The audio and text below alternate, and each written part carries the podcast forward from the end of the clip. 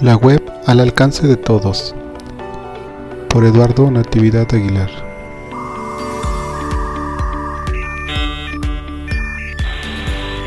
Esta es la historia de un físico inglés llamado Tim Berners-Lee, quien vivió la informática desde la cuna, ya que sus padres se conocieron fabricando un ordenador. Tim Berners en su niñez fue muy despistado y la preocupación por encontrar un sustituto de la memoria lo llevó a crear un sistema de información al que bautizó con el nombre de World Wide Web. Su inspiración se centró en el cerebro humano y en su manera de almacenar recuerdos de manera aleatoria. Por ejemplo, un individuo puede recordar a la persona que no ha visto en años en el momento en el que huele un perfume por la calle.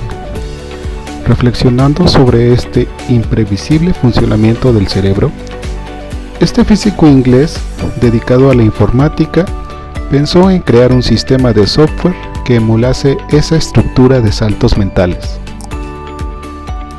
Le pareció que sería muy útil mantener esa forma aleatoria de asociaciones entre conceptos que cualquiera hace en la vida real. Es así como Tim, quien reconoce que olvida con facilidad los nombres y las caras, le llevó a intentar producir un modelo de software que supliese su deficiente de memoria. Por la mente de Tim, nunca pasó que su invento iba a convertirse en un símbolo de la sociedad de la información, caracterizado por la combinación de letras y signos de puntuación el cual es plasmado en la actualidad en anuncios, periódicos y revistas. Tim fijó su interés en el término hipertexto, que significa enlazar de manera automática varios documentos cuyos contenidos están relacionados.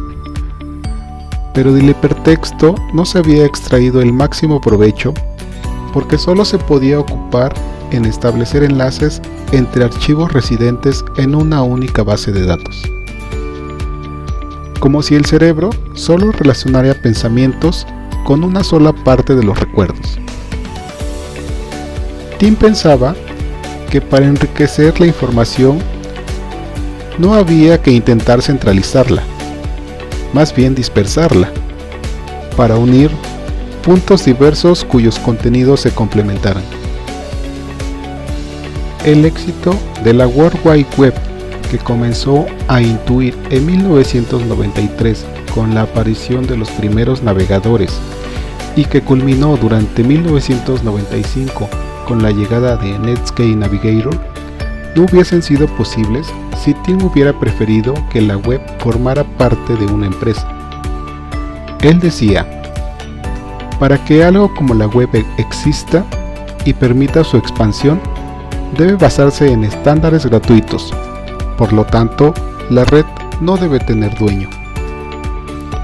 Y aunque el crecimiento de este invento ha sido impresionante, Tim esperaba que fuera más interactiva. Consiguió que fuera fácil acceder a las páginas web, manejarlas y leerlas. Pero aún es complicado si lo que se quiere es crear contenidos ya que se requiere conocer y dominar un lenguaje de programación demasiado complicado. Tim sigue trabajando para llevar adelante su filosofía y no descarta que muy pronto la web será fácil y será para todos.